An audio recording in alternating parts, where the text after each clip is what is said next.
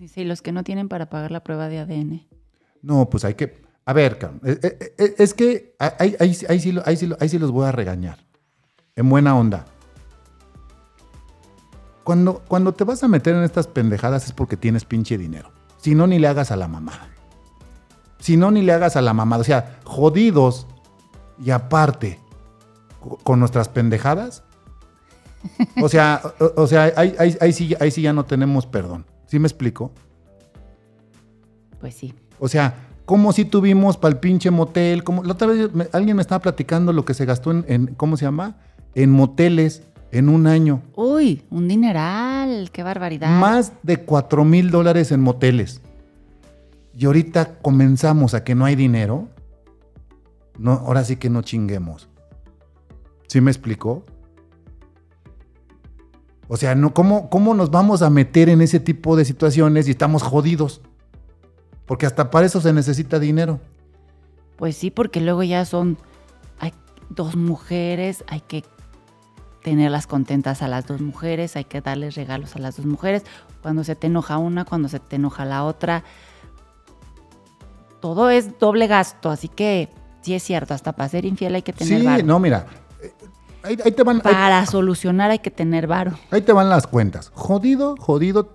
En, en- en- en- en- en aventarte tu palito, te vas a gastar jodido, jodido, jodido, jodido. Entre 50, 100, 200 dólares. Jodido. ¿Cuánto cuesta una prueba de ADN? ¿Qué serán? Uno, no, no tengo idea, la verdad no tengo idea, pero que serán unos 250 dólares. Sí. Bueno, no sé, no sé.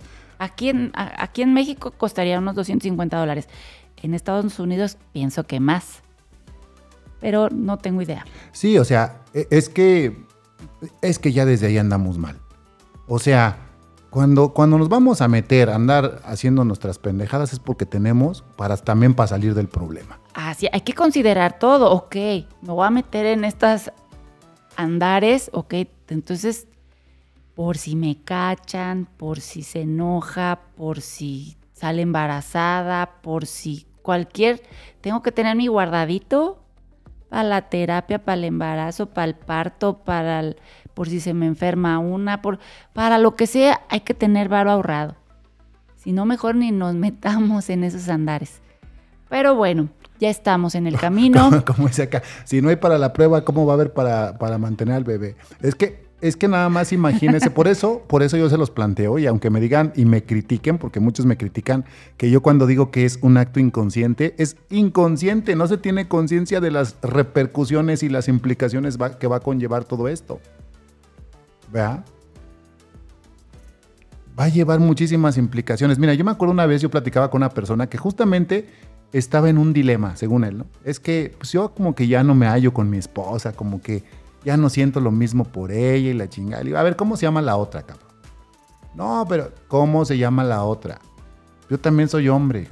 Yo sé, yo sé cuando uno empieza con sus cositas de que, ah, ya no me hallo, que necesitamos un tiempo, de que puros pinches pretextos.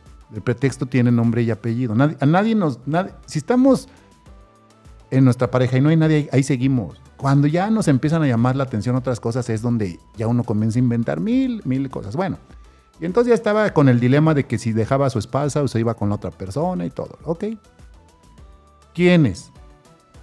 Para pagarle a tu esposa su pensión y dejarla bien, bien acomodada. Ah, cabrón, no había pensado en eso. Ya pensaste que es doble gasto de luz, doble gasto de agua, manutención aquí, Colegiaturas. colegiatura aquí, allá también vas a tener que pagar gastos. Ay, No, pues es que no había pensado eso. No, cabrón, pues es que no se piensa, pues estás inconsciente. No estás pensando que para eso también se necesita dinero. Así es.